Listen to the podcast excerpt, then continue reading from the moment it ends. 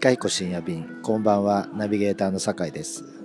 本日は美味しんぼについてお話ししていきたいと思います。はい。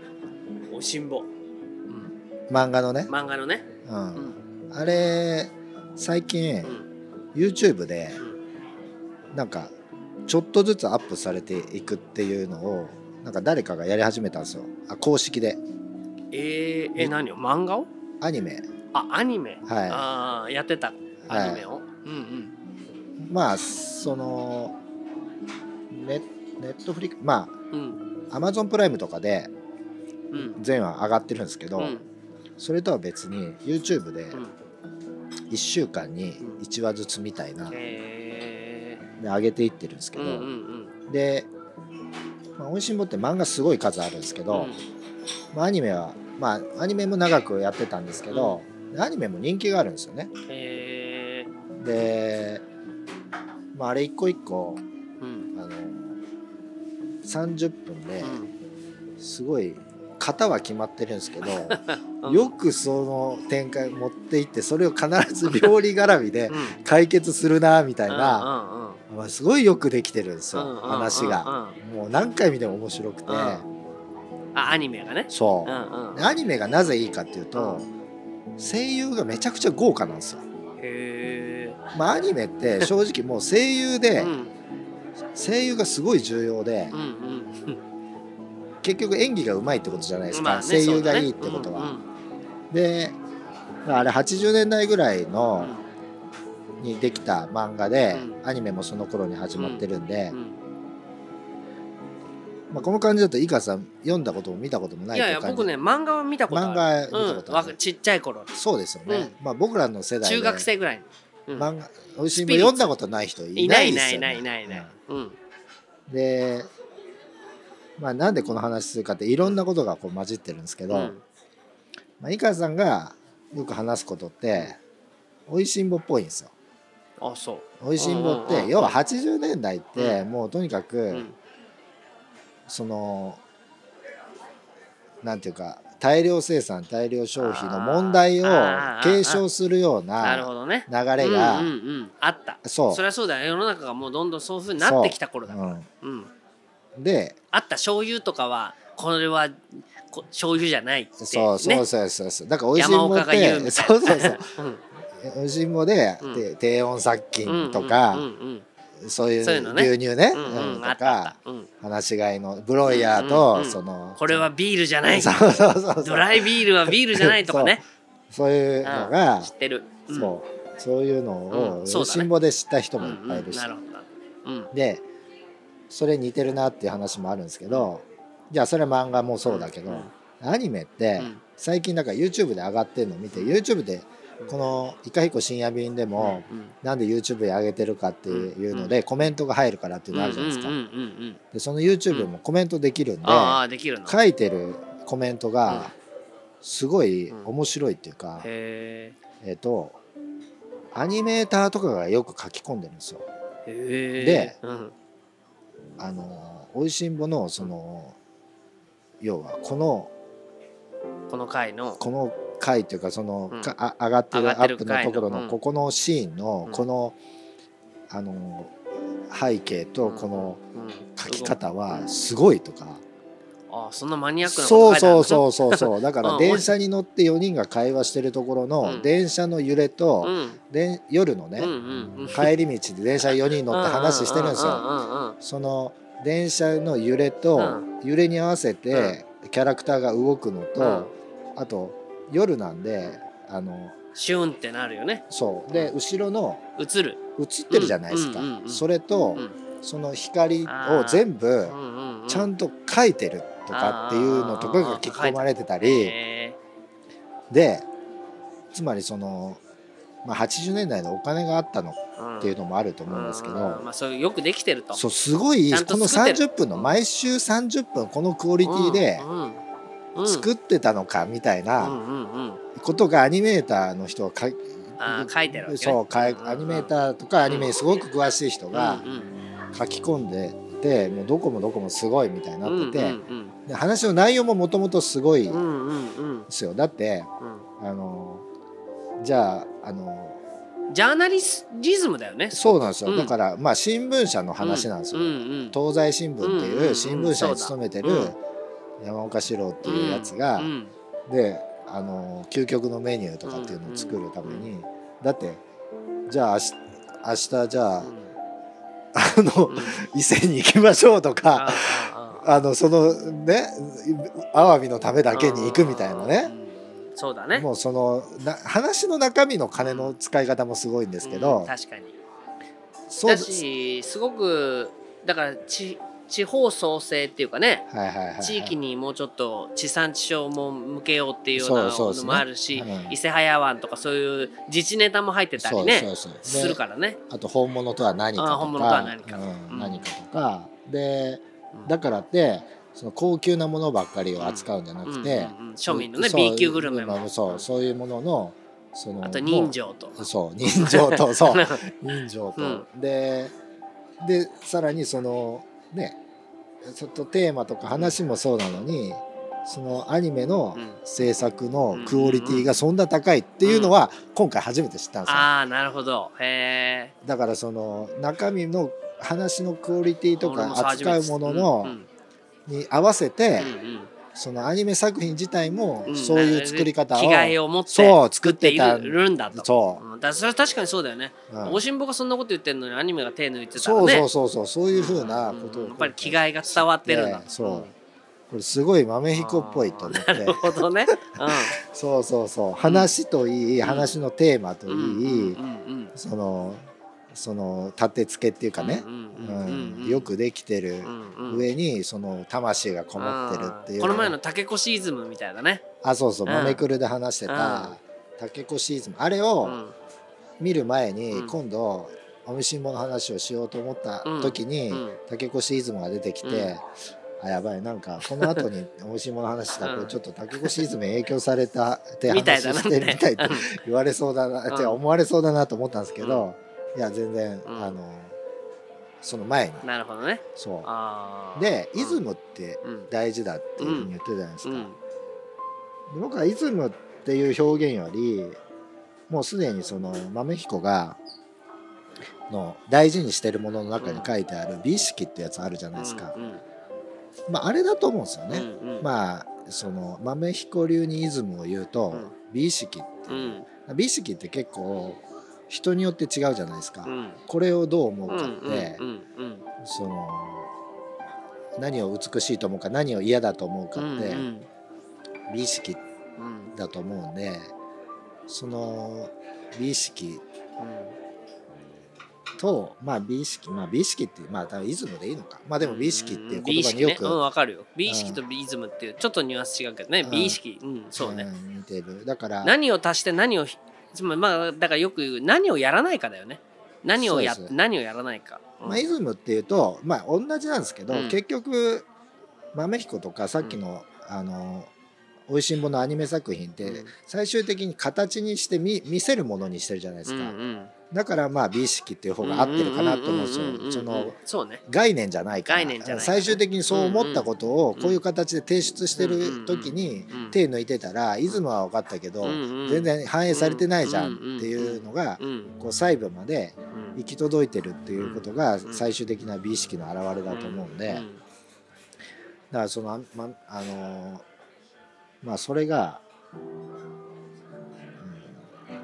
んもう「おいしんぼ」でを見ててうん。うん改めてねうん。豆彦のその美意識みたいなものをうん。こう思ってたんですよ。うん。でそこに竹越イズムが出たんでまあまあしょっちゅうやってる話題なんですけどねこれ。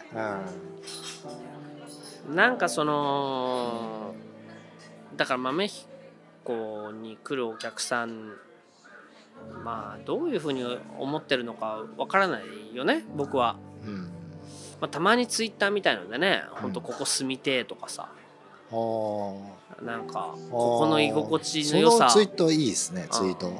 半端ないとか、うん。まあ、その書いてあったりするのがあってつまり居心地っていうかこの空間に対してはい。なんか感じてる人がいるんだなと思っていいなと思ったりもするあよかったと思うことあるけどうん例えばうちでじゃあね初めてのお客さんに豆彦行ったらじゃあどこどこどんなところがおすすめですかって言われたら俺は天の弱だからじゃあ天井からぶら下がってるねはい。照明の傘を見てください。はい。そこがどれだけ埃の塵一つ積もってないかを見ていただきたい。はい。これやっぱりいろんな店見るけどもう傘はだうっすらと埃かぶってるわけよ。そうですね、うん。すぐ溜まりますからね。すぐ溜まるから。それが溜まってないっていうことはうんうんうん溜まんないんですかじゃないんだよ。はい。溜まってるようなことを感じさせない前に拭いてるわけよね。はいはいはい。これを四六時中やってるってことじゃない？うんうん。で今までのお店やってた中でその傘が拭けないスタッフっていうのもいるわけ。うーん。うんなんでですか？あ気づかない？気づかない。はでその時にはもうしょっちゅう言うわけよ。こうもうまた汚れてる。また汚れてる、また汚れてる。まあもう小獣とだ。はい。でもそういうスタッフはやっぱりやめちゃうから。うん。結局その傘が拭けるスタッフが残る。はい。もしくはその傘が拭いてるスタッフを見てうん。自分から拭けるスタッフが残る。うんうん。ってことだよね。はい。でこれがまあさっき言う美意識。はいの共有なんであって、はい。ルールになってないわけよ。うんうんうんうん。美意識を共有するっていうことがやっぱりとても、まあ、大事だなと僕は思うんですよ。うんはい。それでその例えばそのギリシャとうん。うーんまあローマの話があってあの世の中をはい。ルールで束ねようと思っているのがローマ。うん。哲学で束ねようと思っているのがギリシャだ。なるほど。っていうのを見た時にでその日本は多分そういう意味では道徳だと思道徳で束ね道徳で束ねる。だけどそれが多分そのまあ誰のせいまあ世の中的にグローバル化が進むっていうことによってうん。ルールと道徳ではなく全てルールなんだっていうことに置き換わっていて、多分その「おいしんぼ」もルールではないね。道徳なのかそのなんとなく人情とか、そういうものでそのルールなんかではない何かが、そっちの方が大事なんだっていうメッセージがあると思うんだけど、はいそれはもう僕も本当にそうで、うんこの美意識っていうのはルールでは束ねられないんだよね。はい。だからそういうようなものをみんな持ってるはずだろうって思ってやっていてうんうんでもなんて言うんだろうおいしんぼに世の中はおいしんぼとは逆の方向に進んでるんじゃない？そうなんですよね。うん。うん。憂いてると思うんですよね。そう。だからこれはうん。本当に僕あの刈谷さんって、はい刈谷哲さんっていうのかな、原作者の人とうん。岸麻子の対談本って持ってるんですよ。おいしんぼで伝えたかったことみたいなことはいはいはいはい。を対談してるの本になっててでもそれまあほとんど何書いてるんだか忘れちゃったけど まあやっぱりまあ刈谷さんがすごくそのジャーナリストにねこうなんかねやっぱりこういうものは漫画としてもこういうものはちゃんと伝えなくちゃいけないというつもりでやってるっていうのがよく分かったんだけどそのやっぱり世の中全体の中で何か大事なものが失われているっていうのはもう1980年代の頃からあったわけだよね。うん。でそれが 2020年になった今もうん。今もうすっからかんになくなっちゃったっはいていう感じじゃない。うん。でこれはその割とこここのとこよく言ってることなんだけどはい僕はずっとこれは行き過ぎた資本主義だうん。っていうふうに思っていたし、はい。行き過ぎた資本主義の結果こうなっちゃったっはていうことを思っていたわけ。いはい。だけどそれは最近誤解だと思ったわけよ。えうん、それは誤解だったなっていうのは行き過ぎた資本主義っていうのをだから資本主義をセーブすればーはい。あのまあもうちょっといい時代になるんじゃないかなって思ったんだよね。はい。多分北の国からとかもそういう行き過ぎた資本主義に対する警鐘を鳴らすみたいな。でそのまあ美味しんぼもそうかもしれない、はでもこういうものがまあもうトトロもそうかもしれない、いはい。こういうものが散々あったのにもかかわらずね。なんでそっちの方に行かないのかっていうところがすごく僕の中の歯がゆさだったわけ、うんうん。でも僕はここのとこその考えを、まあ、この2020年になって改めちゃったわけ。はい。これはもう僕は間違ってるかもしれない。しそれはまあ確かめようがないことなんだけど、はい。それはあこんなにも共産主義っていうのが生き残ってたんだっていうのが僕の考えになるわけ最近。悪い意味の？悪い意味で。うん。共産主義っていうのはだから僕は1980年代の後半うん。にまあそれソビエトが崩壊して、えーその後えーなんだ？あのーベルリンの、はい。まあ、東西ドイツのね東西がと、ドイツが統一したとかっていうようなことで、共産主義っていうのはまあやっぱりみんな働かなくなってサボっちゃうから、うん。あのーもうう結局はまあなくなっちゃって、はい。まあ、資本主義がいだけが生き残ったんだと。で、はい。中国もそういう風な流れで資本主義になったんだっていうふうに思ってたの。うんだから共産主義っていうのはこの世の中からもうなくなったんだ。はい。あれは人間としてはやっぱりうまくいかなかったんだ。ちゃんちゃんで終わると思ってたんだよ。うね、ん。でも今回のコロナのことではい。こんなにも日本の中に共産主義っていうのが知らないうちにはびこってたのかはいっていうのがもう僕の中の全てなんですよ。うんうんうんでそれは行き過ぎた資本主義っていうんではないよね。だって資本主義をもし行き過ぎたんだとしたら、はもっとこんなとっととマスクなんかしないで、うん。もっとけい確かに。うん、仕事しようぜ。うん。もっとみんなで遊ぼうぜっていう風なことをするはずじゃない。はい。それが要は全体主義も含めて管理社会になっている。もうずっとこのまあ監視カメラがいっぱいあるっていうようなこともそうだし、うんうんそういう意味で言ったらねうんはい。そのまあ僕の中にある、はい。その例えばお店をやってた時にうん。まあスタッフとの圧力っていいいっぱいあるわけよ。うん。だからまあその一番いいのはそのもっと給料上げろとか、はもっと休みを増やせとかって。いはい。僕はだからその最初の10年はそれに戦ってたようなもんだね。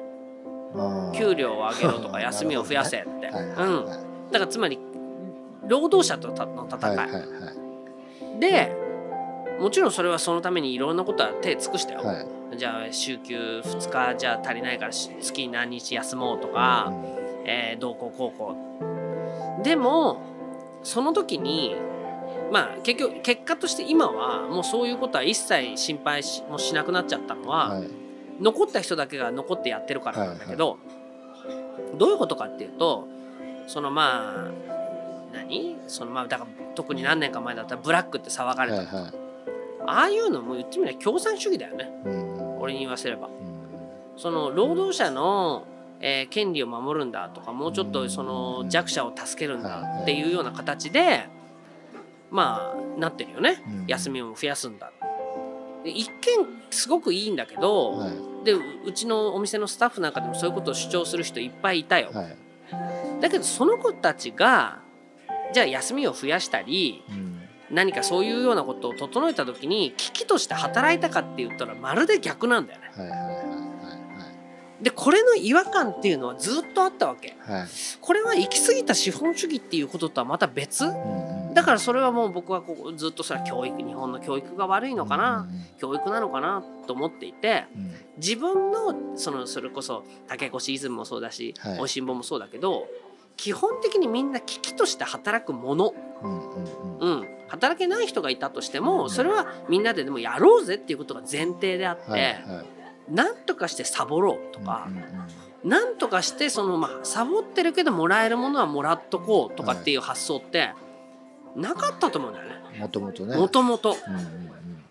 それが僕はずっとお店をやりながら働かないでももらえるものはもらいたい、うんうんえー危機として働くなんていうのはもうそれ社畜ですか？うんはい。とかっていうような概念っていうか、はい。そういうものがはびこってうん。でそれでじゃあね大手の方でバイトした方がいいじゃあスタバでバイトした方がいいとかって、はい僕もスタバはだからしすごいい行き過ぎ先に行ってる資本主義だと思っていたけど、はい。スタバのメニューの確一化はコンビニの確一化、えーまあ、ユニクロの確一化っていう、これってただの共産主義じゃん。っうんそうですよね。うん。て思ってで今年、まあ、とにかくそんな経済よりも命をっていうような形で、とにかくまあ店に誰も来ないみたいなことが続いた時に、はいはいはいああこれはもう完全な共産主義になっていなてるほど。この共産主義に対して警戒していたことは全くなかったから。行き過ぎた資本主義に対して確かに。うんなんだけど僕らがとてもやりにくくなってるのははい基本的なその共産主義で共産主義の人たちっていうのは弱者に優しくしようとか、まあ、環境問題をとても環境に対してすごくその、えーまあ何分別はした方がいいとかまあ正論だよね。はいなんだけどそういうことを言ってる人たちのほとんどがろくに働かないで、まあ、権利だけは言うみたいなことっていうのは、こんなに確かに。進んだのってうん。もう本当にこの20年30年じゃないの？うん。だから前提として人は働かないんだみたいなことが今前提論になっちゃってるから、はいはい。どうやって就業規則で働かせようモチベーションを上げさせましょう、えーっていうような話ばっかりじゃない？はでこれは本当にさっき僕おいしんぼで思い出したんだけどそんなことはおいしんぼに書かれてないわけ。いそうですよね。うん。むしろ行き過ぎた資本主義うんまあ結果じゃないですか。うん。その大量すごい頑張った結う果ん。間違った頑張ったになっておかしくなったんでうん。元にそ元はこうだったんですよっていう。でじゃあその元に戻しましょうっていうのが例えばじゃあおいしんぼだったらうんそのまあ高度経済成長の前うんうん。まあえー大正なのか、うん。まあ、昭和初期なのか、うんまあ、北の国からだったら、まあ、開拓の頃うんっていうことだと思うんだけど僕はもうその2つが間違ってたんだっていう結論に今年なっちゃって。はいはい。というのはだからせ戦時中昭和のまあまあ、だつまり僕らの親は団塊の世代だから、うん。戦争を知らない世代で高度経済成長でなんなら今の50代っていうのはバブル世代だからはいこの人たちとはもうそもそも話が合わなくて当然だと思うわけね、はい。高度経済成長の人たちとも話合わなくて当然、はいで僕らがちょっと尊敬すしていたおじいさんたち、はい。はいこの人たちっていうのはまあ言ってみれば、うん。えー戦中派だから戦中経験者だから、は言ってみればもう戦争真っ只中に生きてるわけよいね。はいはい。それを考えると明治以降これ昨日のマメクルでも言ったんだけど明治以降は日清戦争日露戦争、まあ、第一次大戦二次大戦含めてずーっと結局日本が景気が良かったよねって言ってるのってどっかの国の戦争の景気をまあの恩恵を受けてるっていう形で言えば結局まあいい時代って言ってるのは戦争で恩恵を受けていて、うん。ダメな時代っていうのは戦争でコテンパンにやられた時って話になっちゃう。つまり戦争を介在しないでいいも悪いも言えてた時って本当に少ないと思うわけ。うんうんまあ個人は別よ。うんはいはい。個別の生活はそれぞれあるだろうけど。でそう考えるとその「おいしん坊」みたいに昔に戻ろうっていうのも間違っているしうんうん。結局北の国からみたいに開拓時代にも、まあ、戻ろうとは言ってないけどそういうものがいいって言ってるのはもう間違い。うん。やっぱり江戸後期。ほのまあ言ってみれば日本が鎖国してたような時のそういう時代のモラルっていうものにも戻すべきだしなるほど。でだからといってその時代のな今のテクノロジーを無視してそこに戻るっていうんではなくてはい。その時のモラル感。はい。だからもうちょっとその江戸後期のモラル感と今のテクノロジー、まあ、スマホも含めたインターネットも含めたうん。そのテクノロジーを融合したものって実はまだ誰もやってないからはいはい。僕らがやらなくちゃいけないのはその昔は良かったじゃなくて江戸後期とスマホをどう組み合わせるかっていうことを若い子たちに提示すべきなんじゃないかって思ってるわけよ。なるほどね。うん、でそう考えるとこのラジオでやってることも全部合点がいくわけよ。はい。やっぱりこの話をずっと今までの概念で言うとまあやっぱり何？昔に戻った方がいい。昔はもうちょっとセブンイレブンももう早く閉めちゃったしはい。っていう話しても結局じゃあ高度経済成長の時に戻った方がいいってことになれば日本はどっかの国そのまあ自分たちの町そのものづくりみたいなところに戻すって言ったって、はい。実際それは難しいっていうかそこに戻す必要ってそこでガタガタになったことっていっぱいあるよね、うんうんその一番は地方だと思うわけね。うんうんうん地方なんていうのはもう結局今イオンモールしかないよって言ってるのは、は全部その時にみんな東京に出てきちゃったからはいね、はでそうなるとその時期に戻ったってしょうがないしいうん。じゃあその前って言ったらその戦争してたわけだから、はい。戦争の時期に戻してもしょうがないつまり結局まあ全世界的にグローバル化っていうことでその植民地帝国主義っていうのがあってずっとどっかを植民地にしてどっかの国の何かを搾取したものでまあ潤ってたっていう時代がずっと来てうんまあ今もってもちろんそれが続いてるわけだけど、むしろそういうものに今はスマホがあるからい。インターネットがあるから、個人として降りればいいんじゃない、はい。そのルールに、もう国として降りれるかどうかは分かんないよ。だけど個人として降りちゃえばいいと、うん。で地方に行ってそういう地方の中に自分たちの考えてるようなものを作ればいいと。うん。でも今の地方は多分そういう高度経済成長の煽りを食らったガタガタではい。まあ、文化もないなんて言うとすこれ聞いてる人は怒るかもしれないけどまあ実際はそうだよね。イオンモールしかないとかもう回転寿司しかないとか、うん。まあ実際そうです。うん、地方に行ってもちろん自然や何かはとてもいいと思う。だけど、まあ、助成金も含めてその、まあ、ジャブジャブになっている中に、まあ、何もかもがなんかこうぐちゃっとしていて、うん。さっき言ったような美意識っていうものはあまり感じられるない。はいはい。そうなったらこんなとこにいるよりは東京行った方がいいとか、まあ、都市に行った方がいいってことになっちゃうから、はい。やっぱりそういうものを僕はそういうところに新しい、えー江戸後期にあるような、まあ江戸まあ、江戸時代にあったようなモラルっていうものと、うんうんうん。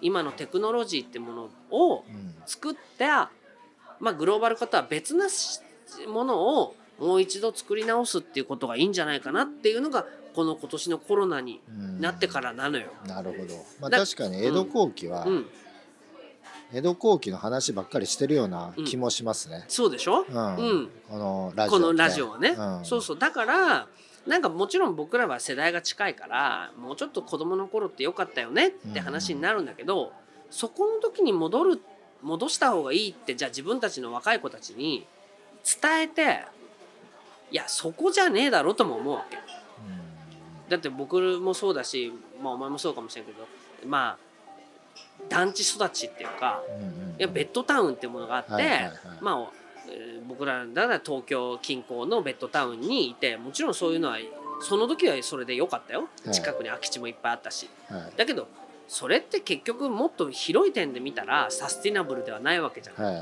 い。山切り崩して造成してそこに宅地作って。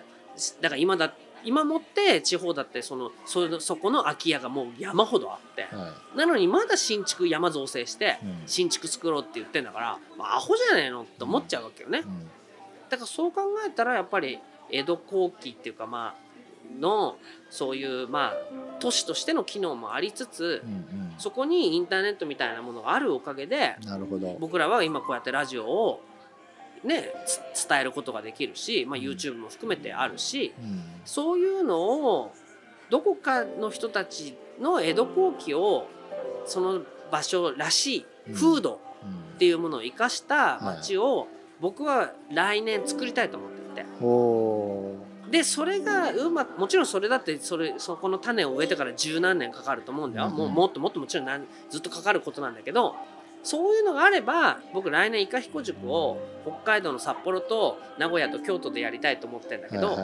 それは別に名古屋と京都とって都市でやりたいんじゃなくてきっと名古屋の近郊にはその岐阜も含めてああいうところにそういうような場所うんまあ何でもいいから田舎だったらいいっていう話じゃなくてそういう風土があるようなところにそういう気概を持ってるような人がいるはずだしなるほど。京都にもいるっていうようなものが広がっていけばうんうん。それはむしろ豆彦が渋谷の真ん中でやっててイエイとかやってるよりもすごく有意義だと思っていてなるほど。来年はそれの元年にしたいっていうのがお思いなんですよ。うん、ちょっと新しいそう話ですね。新しい話。うんだからそう考えるとやっぱり共産主義的なもの社会主義的なものその、まあ、弱者に優しいっていうような声はいいけれどそこに意欲みたいなものを削いじゃう。うん。もしくはなんかそこにぶら下がってるような人を増やしちゃう。うん。まあ言ってみれば自立できないような人を増やす。それは共産主義がまあ陥落して一番の原因じゃない。うんはい。